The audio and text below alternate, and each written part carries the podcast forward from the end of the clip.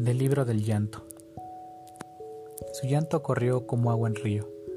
Aquella figura inquebrantable había sido derrumbada como una pared de humo ante el viento salvaje, consumido por el dolor e ira y perdido en una oscuridad dentro de su alma.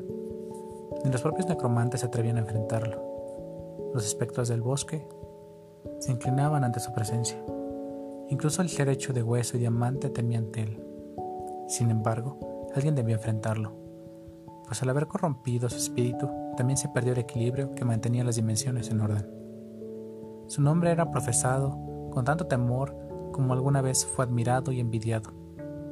Al arrebatarle su único propuesto de despertar, solo causaron que su verdadera fuerza saliera al exterior.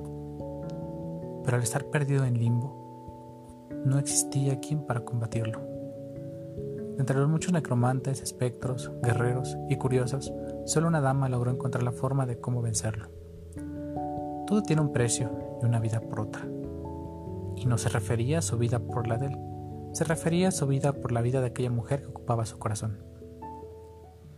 Ella, la dama de blanco, concebida por las estrellas, con el alma hecha de rosas y el espíritu como esmeraldas y piedras preciosas, caminó a través del bosque custodiado por seres lúgubres que compartían su dolor. Cuando llegó hasta él, entendió el porqué de toda su ira. Al verlo, postrado ante un cuerpo inerte, frío, con la mirada perdida y sin corazón en su pecho, sus lágrimas parecían veneno. Era insoportable aquella presencia. No había forma de describir la desesperación, las ganas de huir, de correr, de gritar, de morir. Levantó su mano y tocó su rostro. Le sonrió. Fue una sonrisa tierna, compasiva y con amor. Con otra sacó una pequeña daga hecha con el corazón de un dragón agonizante. La clavó en su propio corazón y se lo dio. La expresión de él cambió. Sintió como un extraño calor se apoderó de su cuerpo. Era diferente. No sabía qué lo causaba. Solo debía hacer algo para que ella no terminara igual que el cuerpo al cual le lloraba día tras día y noche tras noche.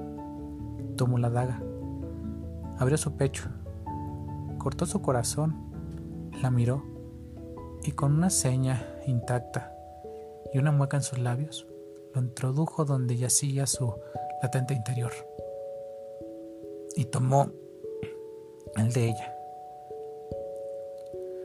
Nadie logró saber lo ocurrido. Solo ellos dos sabían que ahora compartían su vida como uno solo. La bondad dentro de su oscuridad y maldad dentro de su luz. Ese lazo que los unía no solo era físico, pues trascendía en esta vida y en las siguientes.